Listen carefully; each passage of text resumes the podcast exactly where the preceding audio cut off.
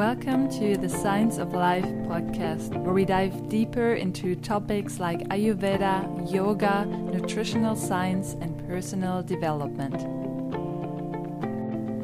Hello, and welcome to another episode on the Science of Life podcast. I'm happy to have you with me for an interesting interview with Canadian born entrepreneur Aren Bahia. He lives in Bali and started his fifth business in five years. We talk about how he left a very painful life in Canada where he was dealing drugs and how he came to Bali to start his own healing and found a way to be a businessman and at the same time giving back to the community. This interview is a story that inspires. And I hope you get the most out of the interview. And I hope that if you, at a point where you feel like you hit rock bottom, you feel inspired to start a full reset, how Aren calls it. Without further ado, please welcome Aren Bahia. Hi, Aren. It's so nice to have you on the podcast, The Science of Life. Thank you for having me actually at your place. that worked out. yeah. Welcome to the Istana, our, our headquarters for Yogi Lab. It's great to have you here. Thank you. I already talked to Sasha um, about the Yogi Lab a bit, so that's one of the things you co founded also. And I would love for people to have a short introduction about yourself. What is it that you do? Where are you at right now? Oh, amazing. Yeah, absolutely. My name's Aren Bahia. I'm an entrepreneur born and raised in Vancouver, Canada.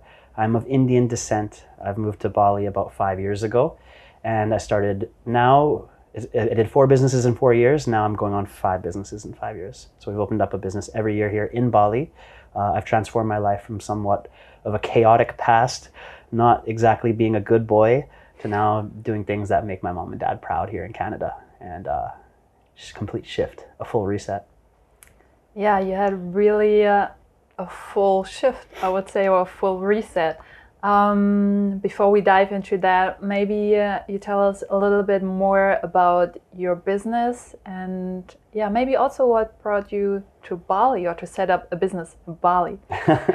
what brought me to Bali? Um, Julia Roberts. Eat, pray, love. Eat, pray, love. Julia Roberts oh saved my, my life. Yeah, that's why my Instagram's ink, pray, love. And then when everybody says that, they're like, "Wow, you're cheesy," and I'm like, "Yeah, I am." I saw that movie uh, during a really vulnerable time in my life. I had did some plant medicine called iboga. It's like an African plant root from from Gabon in the Gabon region in Africa.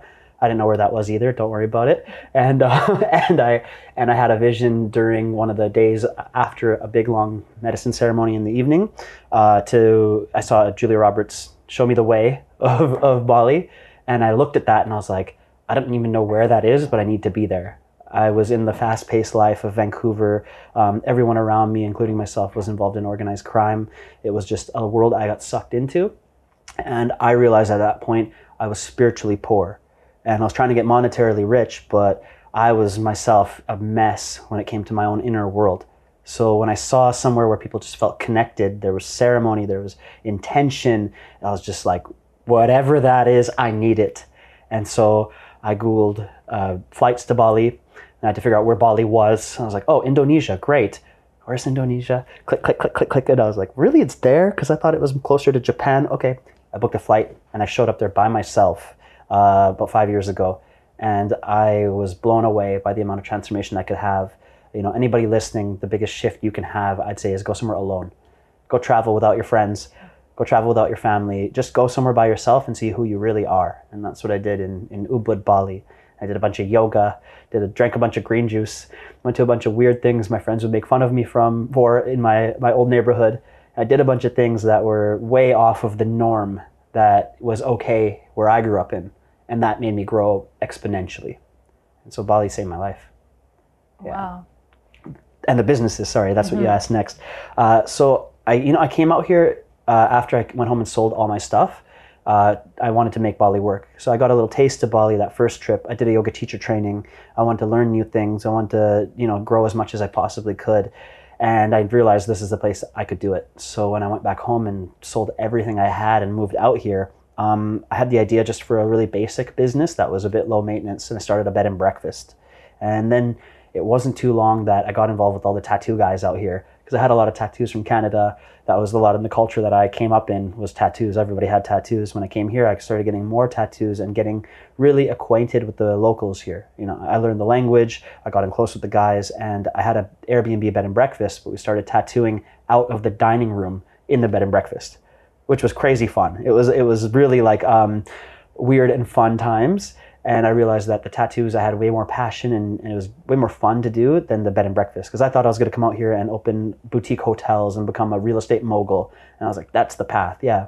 And it's funny when you have an idea of something and then you find things that actually make your heart happier and made more money.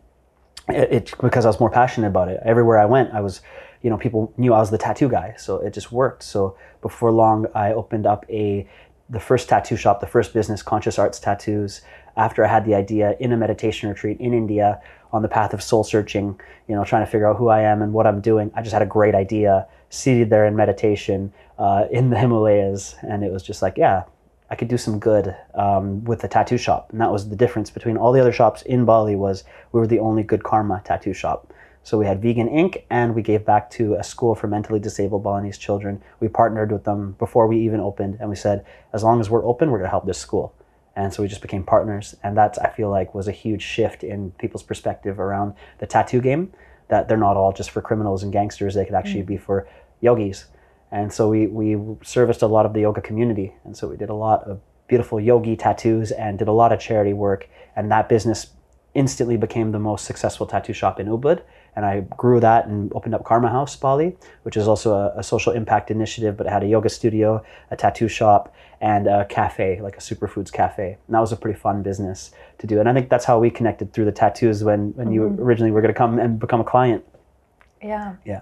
Yeah, I think that's when I first um, stumbled um, upon your Instagram account. Mm-hmm. I think it was through Mark Bredna, which is also oh, yeah. like a um, yoga teacher and I was like, wow, that's really interesting. I really got interested in how you link the business with like giving back to the community mm-hmm. because mm-hmm. some people, you know, it's all about the business part, right?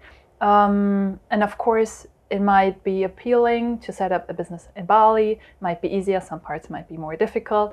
Um, but from the very start, you came here and you like not only that things unfolded for you you also use that to give back to the place where you chose to make your home. And i think that's really um, empowering because a lot of people think okay um, especially in the spiritual world sometimes we have these issues around money. I don't think money is a bad thing. I think you are the example of how you can use the money you make the energy you put into something get back and then just like put it back into a cycle right? Yeah yeah no. so um, yeah how did that come into play? You know what? It came from exactly what you're saying like a, a, a not a healthy relationship with money. So when i first came uh, to bali i needed to just heal and uh, you know i made money in ways that didn't make my parents proud as i mentioned earlier i was trafficking narcotics and it was it was really a dirty game that didn't make me feel good inside. And I told myself like I'll never do that again. Uh, I, I sold myself out. I sold my morals out. I sold my soul out trying to do something because I just wanted a fancy Mercedes and I wanted fancy clothes and I wanted people to think I was a baller. And that's not the way to happiness. You know, I got all those things and I was still terribly depressed. And I think a lot of people at home can really feel that like there has to be a good why in what you're doing. It can't just be about the money because it's never enough. And so when I came out here, I didn't make money really well for a good year. The bed and breakfast did well. I was a super host, great, awesome, but it was like, meh, it wasn't making my heart sing. And when I started knowing, um, when I when I knew that I'm only going to do things that are juicy to me, that I know are helping people, and the money will come, it shifted, and then business started doing well. You know, and I was happy and I was proud about it, and that was a big difference for me. So, if you're starting a business at home, uh, if you can give back while you're making money, you'll be a lot happier than if you're just making money. Yeah. yeah. And you said something interesting. You said you've been spiritually deprived. Um, you come from a rich cultural background mm-hmm. because you're Indian, as you said, uh, although you grew up in Vancouver. Um, take us back. Um, how was that Aren different in Vancouver, and why would you say you were spiritually deprived?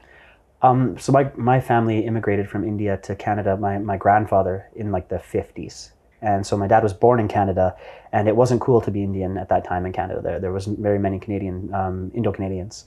And so he went really on the other end and tried to be as Canadian as possible. And we weren't very in touch with our roots. And so I didn't grow up that way. And then when I started going spiritual seeking and I started, you know, trying to actually find something more in life, I realized there's so much rich culture within me. And so when I went on my on my solo journey to India, I was like, whoa, I have all this power inside of me that I can tap into. If I just learn it, it'll come naturally to me. And it changed my life. It was something so valuable. And you don't have to be Indian to tap into this stuff, right? I mean, yoga's huge now, Indian culture. Uh, Buddhism, huge. You know, th- there's things that you can tap into that are ancient practices that I, touched, I tapped into Taoism. You know, I tapped into Muay Thai, a practice from Thailand that is uh, has deep, deep roots. Sure, it's a it's a combative martial arts, but there's actually can be a spiritual practice. You can actually turn anything that has deep ancient roots into something that'll serve you with power. So you don't have to be Indian to tap into that. There's so many practices out there that are juicy and made it thousands of years because there is power in them. So I went to all these other countries uh, in Southeast Asia while I was here and just started seeking, just started learning from them. So I was in the Himalayas in Bhutan, learning about Bhutanese te- um, Buddhism. You know, I was learning about Tibetan Buddhism. I started learning about Zen, and I started diving into them, into the indigenous cultures. And I was like, okay, wow, there's there's knowledge here that I can jump into. So I didn't go to business school, but I started going into spiritual school because you know business I could kind of figure out, but spirituality was deeper, and that would help me yeah. in everything I'm doing. Yeah, and what made you do that shift? You know, when you say like, "Wow, um, I come from a background that I'm, yeah, I got really deep into some struggles and um, I was not on the right path. And sometimes that's really sticky, right? Like it's so hard when you're in certain patterns just to lift yourself out of that. What made that shift for you? Mm. Rock bottoms are a beautiful thing, mm. really. You know, and I had a lot of chaos in my life. I, I went through a lot of pain, a lot of trauma, and I didn't want to keep going that way. And I think if you're reached a point where you just don't want to do this anymore. You, you've you've had enough of the same shit, and you're ready to to shift. That's a beautiful place to be when you had enough. And you know, a lot of people f- figure that's like a failure, but that's actually a beautiful start to something different. And I'm so grateful that I had all those. And it took me a while because you know when you're in it, you don't really feel too grateful. You don't really feel too lucky. But when you get out of it and you've realized you've been through some stuff, but you came out with wisdom, um, that's luck so I feel like people who have never gone through anything in their whole lives, you're missing out. you're missing out on life experience because you're to come out and you can use that to do amazing things. You can create from that space. All you got to do is do the work to get out of it. And so I'm grateful for everything I've been through because it gave me all this depth of experience and I can understand and relate to everyone now. So, you know, helping people now is such a beautiful thing because usually what they're going through have probably done something worse, something yeah. crazier. Yeah. So how would you say that still influences what you do? What what was the biggest learning, or how would you say that shaped you, and why was that so valuable? You know, because sometimes we look back with shame and regret and all that stuff. Um, yeah. It was a bit dark because I was I was a bad drug dealer because I got high on my own supply and that's a that's a rule that you shouldn't. that's a good rule, and I should have listened to that one. And I was really, um, really totally addicted, and, and and there was no way that I was going to be able to get out of it, staying in where I was staying. But I made it through that, and I overcame my addiction, which is something not a lot of people get through. And I've lost many friends through addiction. Many friends are dead now because of that. And when I got through it, and I was able to like steady make it it gave me so much pride. It gave me so much uh, self confidence because if I can make it through something a lot of people don't, um, I can do a lot more in my life. That's just a stepping stone. Like if you can make it through a hard time, you're left with power. You're left with surety that like, hey, what's the worst that could happen? Like, I can make it through the worst that happened. You know, I, I got I got through the other side, and then you can go on to do amazing other things because you're not scared anymore. And it's like I've, I've, I've done worse. I've felt worse. You know, and so it yeah. gives you a bit, a bit of confidence. Yeah. Yeah. Yeah, and I think, like you said, it's such an important point, like to hit rock bottom. and we're often so afraid to hit rock bottom right that's all we do like to avoid right and um, yeah you said something really interesting about you know you were so focused on making that money like basically being on top right and not like um, yeah going maybe uh, to places where you didn't want to be and still got caught into things where you didn't want to be um, how did yoga help you with that and meditation it was massive in my life because before that you couldn't get me to sit down in a room. I had three cell phones. I was managing many people. I was I was always a high, hyper functioning person, um, and yoga helped me channel that because I needed to be able to actually channel all this energy that I had in me that wanted to do many things. I needed guidance, and yoga was finding that guidance and calm and clarity within me. And after I started practicing yoga, then I was able to meditate. I needed to be able to sit on a do, do, a yoga practice on a mat and stay there for 90 minutes and once i was able to do that i started off at the back of the class and then i was able to do well enough where i felt confident at the front of the class and then i was able to start meditating and then i was able to start going to meditation retreats and then one door opened up to another to another to another and now i'm a partner in yogi lab and we're giving free online vipassana classes to the whole world and so it's like the practice opens doors and just starting with yoga was my gateway into an entire different life that i never thought i was going to live yeah. it was huge for me. And thank you for saying that again, because some people think they need to start with a full reset all over again, you know, and just like do all at once, meditate for one hour a day, or like do 90 minutes of Ashtanga every day, right? And like you said, sometimes you just take it step by step. You have a lot of energy, like first do the asana, right? You know and how much I started with meditating? Five minutes. I was, I was using Headspace. I was using that, that, that, that timed app. And I was like, five minutes was like a, that was a goal for me. And when I nailed five minutes, I was like, okay, 10 minutes. Then I did 10 minutes and I was like, wow, I got 10 minutes done. Yay. Tick. And then I did 15 minutes and then I did 20 minutes. And when I, when I hit 20 minutes, I started seeing some real benefits of it. But the first five minutes I got done were just made me feel better because I could do a thing. You know, it's like that little check mark that we all need to start building momentum. So mm-hmm. starting with five minutes is totally okay you know, and then you can get up to, you know, two hours in full lotus and, you know, you're, you're hallucinating and tapping into other realms, which is a thing. But I just mean five minutes, start off with that is super important. Yeah. Yeah. And you looked into a lot of different methods, as you mentioned. Um, what would you say was the most transformative method you looked into? I mean, there's a lot. You know, it, it, it, there's a lot, but um, I want to tell you a, a, little minor story because I did a lot of things, and um, I want to tell you the most spiritual moment I ever had. So you know, it, didn't come. I did I did ayahuasca, I did kambo. I did bufo, I smoked frog, toad, venom. You know, I did I did many things, and then I did lots of yoga, lots of meditation, breath work, all that. And the most spiritual moment I had ever had was with my guru in India when I went to go see him at his ashram but it wasn't in a class or a practice. It was buying vegetables with him and at a market. And that really, that really showed me because of his presence and because of the love that he brought. And so he was in this chaotic Indian market and he, he had asked for a volunteer to come with him to the market. One of the staff didn't come that day and I shot my hand up right away. I was like, oh my God, I'll come with this guy. Like he's amazing. Uh, I just want to be around him. And then I'm watching him drive and I'm like, wow, Guruji's driving, like, because I thought put him on a pedestal. And then I was like, well, we'll go to a market, and it's a chaotic, busy Indian market in the morning. It's just hectic, and he's just floating through it. I was like, wow, like he's doing people things. And I saw people, a, a real person doing spiritual, being spiritual, doing real people things.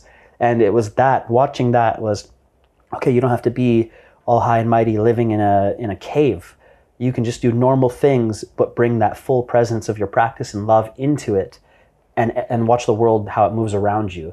And that right there showed me that presence was the biggest spiritual practice that I could actually show up with. And the mind, the quality of my presence, mind what I bring, the energy that I bring to the game, and uh, and bring love to it. And I still haven't perfected that. I mean, he's he's quite ahead of me, but seeing him seeing him do that was that was the most spiritual practice I saw was bringing love into your presence. Yeah, yeah, that's such a profound thing, and thanks for sharing that because you know sometimes we think, oh, we need to try all these different things, right? um, and we keep looking and looking. Do you think that can be an issue, like to become addicted mm-hmm. to search? Absolutely. I mean, I did. I did. I did everything like that I thought I should do. I did many things, but then we forget how simple it is just to operate from a place of presence, love, kindness, clarity. Like those are the things that you need. So there's lots of different ways to get those things. Find the one that you enjoy doing, that you want to do. It could come from many different practices but as long as that's what the end result is is that it makes you a happier person and people like being around you more that's that's important um, then do it do that you know? So like yoga was great for me. I loved it. It made me a better person. Meditation great for me. It makes me a better person. I'm constantly consuming different um, uh, information through books and watching things and just doing whatever i can that gives me that perspective of being more present and happy and and spreading love because that's in the essence of what spirituality should be. You know, I don't have to be saging everyone and ringing bells. That's all great if that works for you. Awesome. But can you go to a busy Indian market and not lose your shit? That's spirituality. It's so important. And yeah. I feel like a lot of people miss that point, right? It's one thing how we are when we practice on our yoga mat, how we sit in a vipassana meditation. But it's actually, as you said, the spiritual practice is not lose your shit at an Indian market. And mm-hmm. I know how hard that is, right? yeah. Um, so yeah, thanks for sharing this. Um, I would love to go a little bit into yeah how you set up like your business here and how that idea of like um, now what you learned plays out into your everyday life, right? How you just manage or let not to if you say like you have now five business, like it blows my mind, right? So how do you manage all of that, not becoming that too busy and maybe also, yeah, have a spiritual practice for yourself?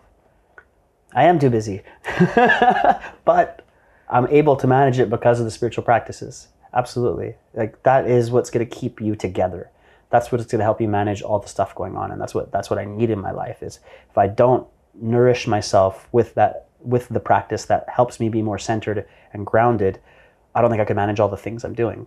So spiritual practices widen our bandwidth to be able to to handle things. We have more capacity to handle things.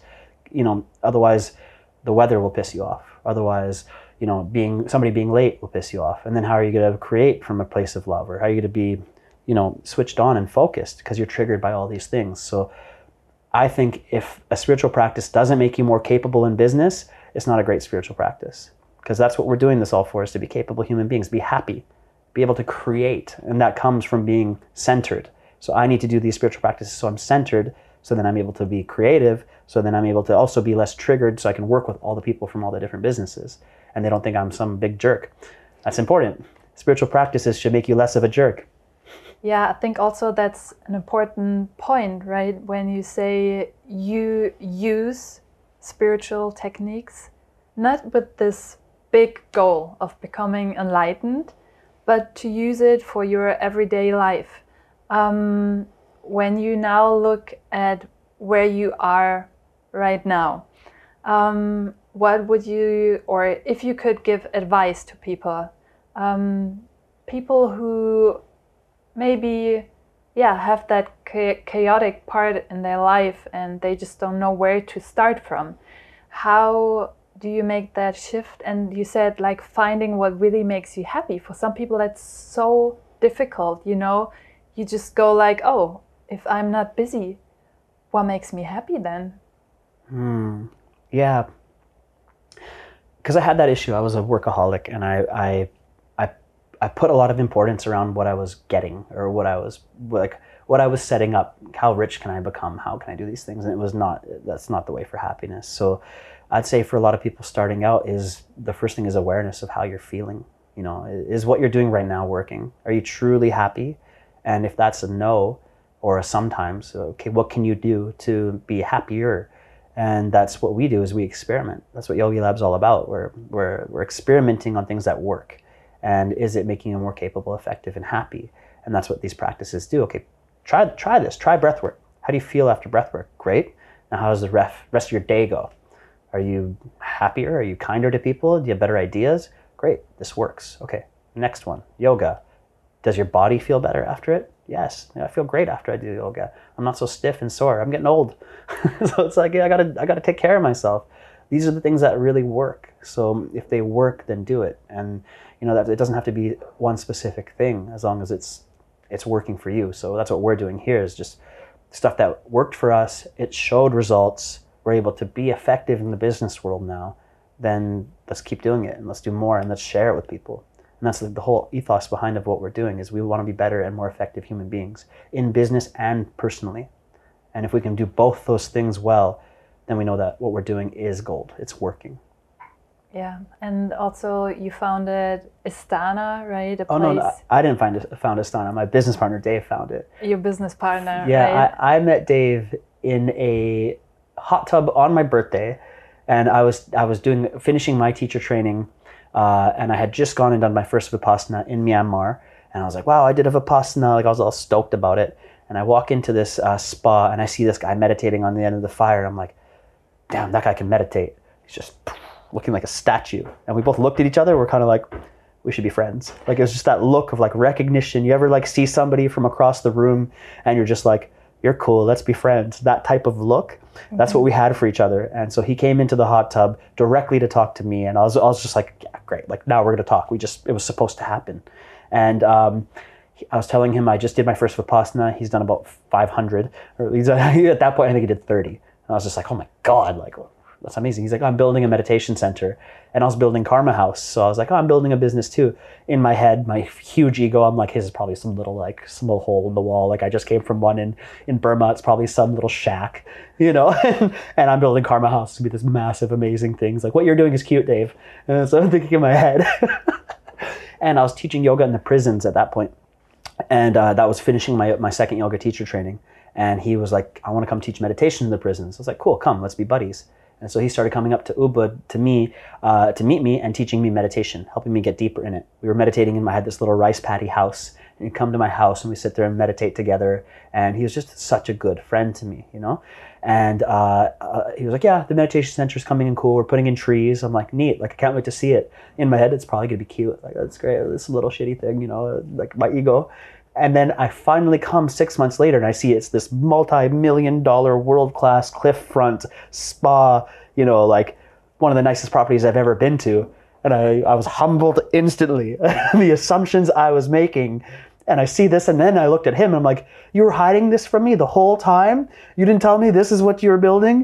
And he's like, You know, I was just like, Damn, that is humility. Uh, I got taught humility. I got taught to be humble, and he was just in a shining example of that to like create and build something. And it was from his meditation practice that he's able to manifest this and build something amazing. That's so amazing. Yeah. yeah, I only pretend I'm the owner of the Istana when he's not around. and when he's on the other end of the pool and I'm with someone that I've already told, I'm like, oh, that's Dave. He cleans the pool. So I'm like, hey, Dave. And he waves back. I'm like, you're doing a great job. And he's like, great. They can't hear that. So that's my running joke. I hope Dave doesn't hear this.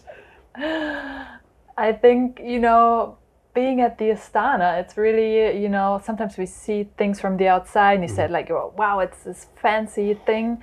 But I feel like at the core of it, it's like really, like you said, it's humility and it's like giving people a space where they can meditate, yeah. no phone policy, yes. you know. Yes. And I would love to know what health means for you now, you know, also coming from your background, maybe not giving um, too much uh, shit about your yeah. health, you know, and now um, you're really conscious about, you know, what's good for your body and the way you want to live. So take us with you. Yeah, absolutely. You know, yeah, I did not take care of my health in my early 20s. I did excessive amounts of drugs. I ate anything I wanted, you know, and and I was just I was it's not the example of health. And you know, when you're when you're young, you can just feel like you can do whatever you want. You'll be fine. You can go to a rave and then go to work the next day or something. And I'll be fine.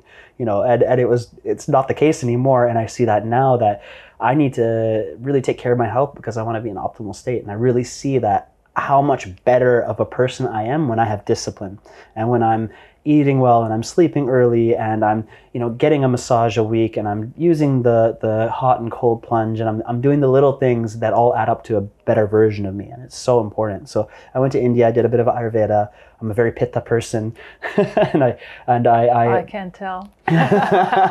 What do you mean?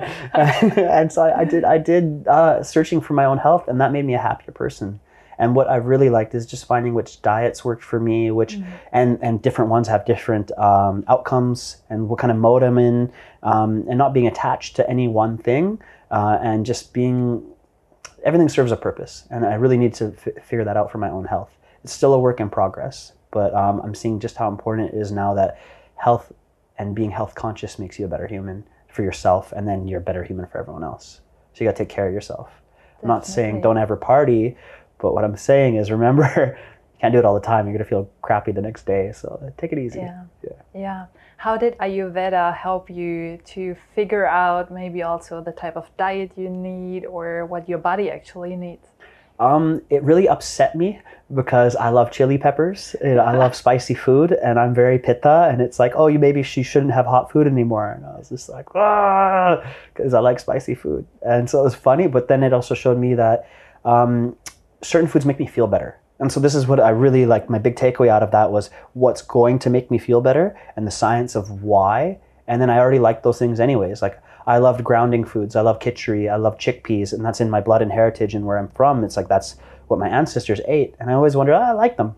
And then when I saw the why of hey, this is what it does for you, it made me like them more. And it's kind of like when you're a kid and your mom's like, eat your broccoli, and you're like, nah. And then you grow up and you're like, broccoli is a great source of iron. You're like, I like, I guess I like iron, and now I like broccoli.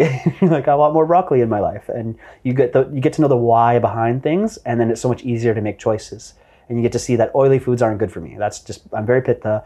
Oily foods are bad for you, and I always wondered why I didn't feel very great after I ate anything fried or oily. I mean, none of us do, but the why behind something, you get knowledge, you get to figure out.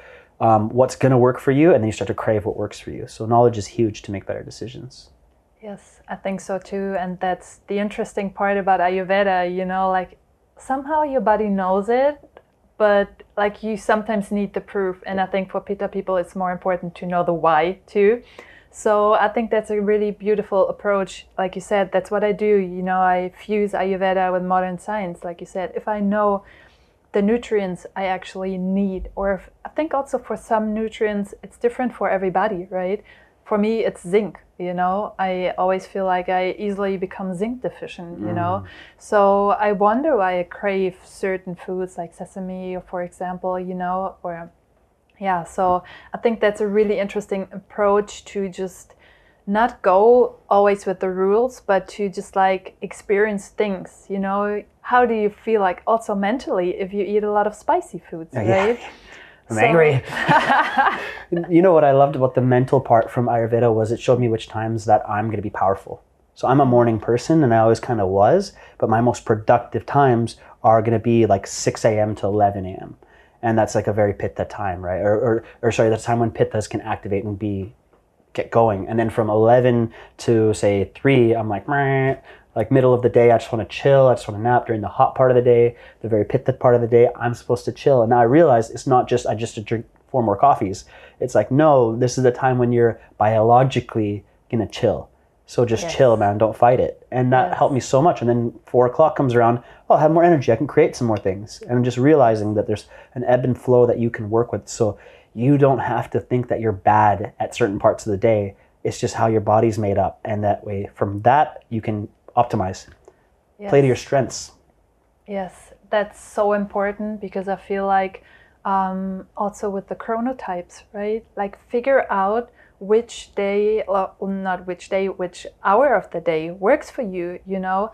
If you're a more kapha, maybe the afternoon is better, you know? And then you just like put your task into that yeah. time frame, right? So I think that's a really smart approach too, right? To use those ancient sciences to create like an effective um, routine.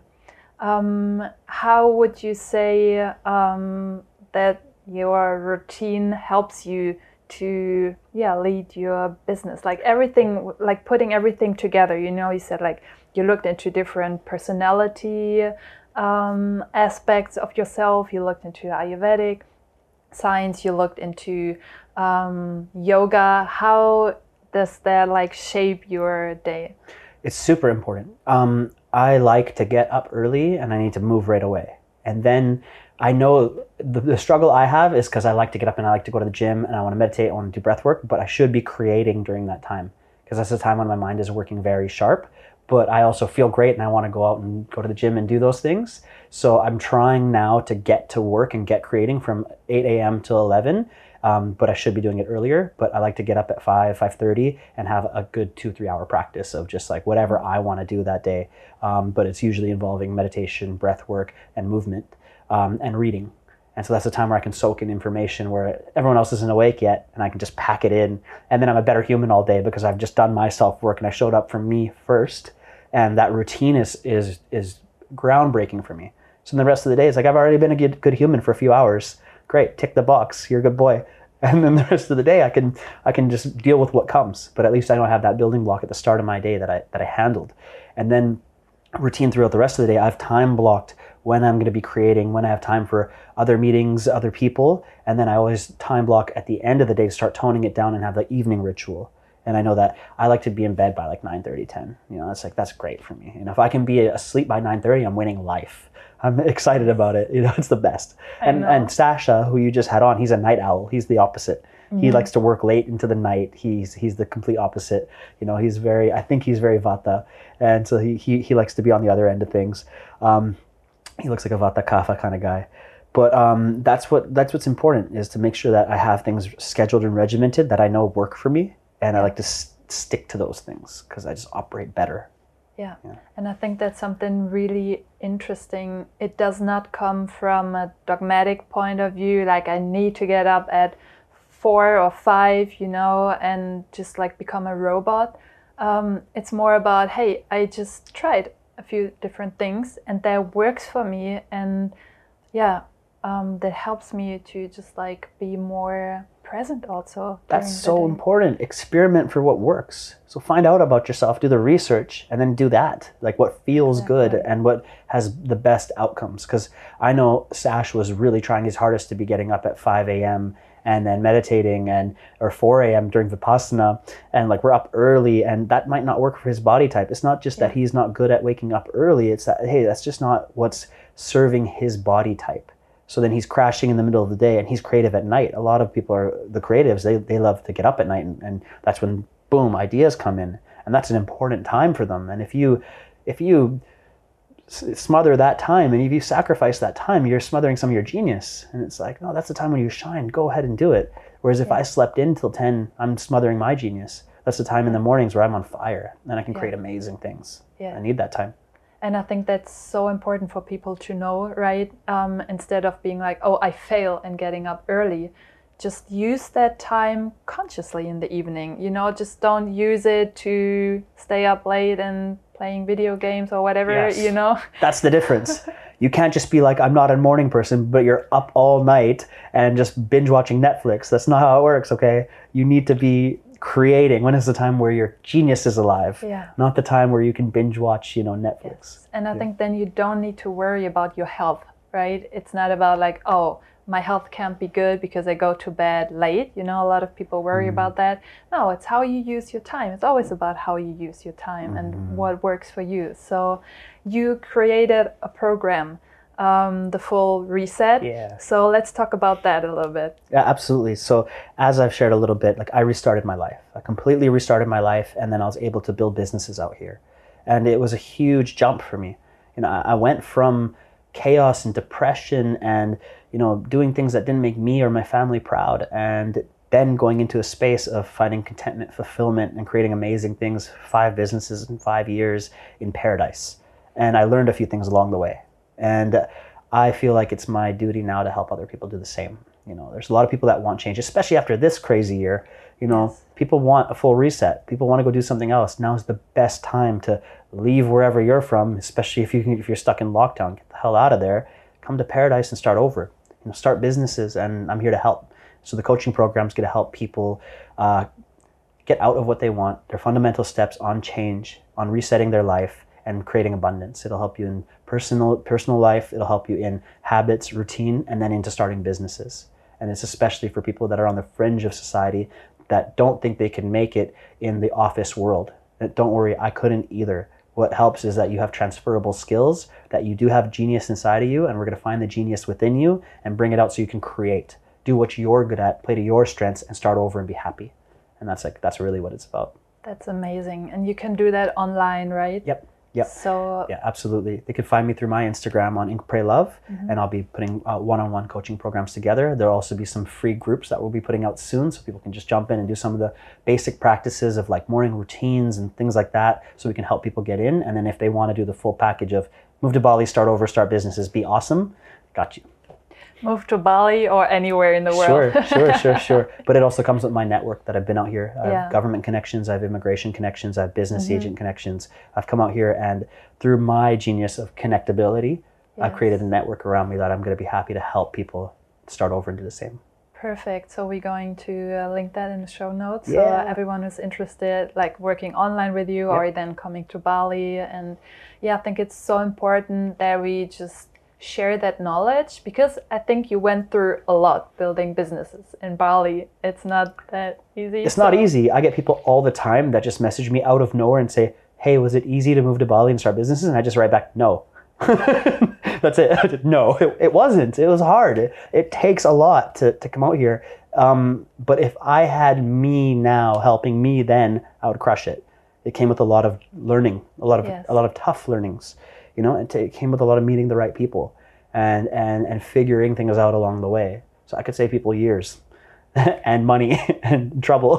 Can you share one funny story with us? Because I think it's always nice to see that like you know you didn't come out from like nowhere and just like rocked it here just like something where people can relate you know and because we all had that moment where we just like go wow big fail yeah I came out here not knowing too much, and I rented a bed and breakfast off of an Australian.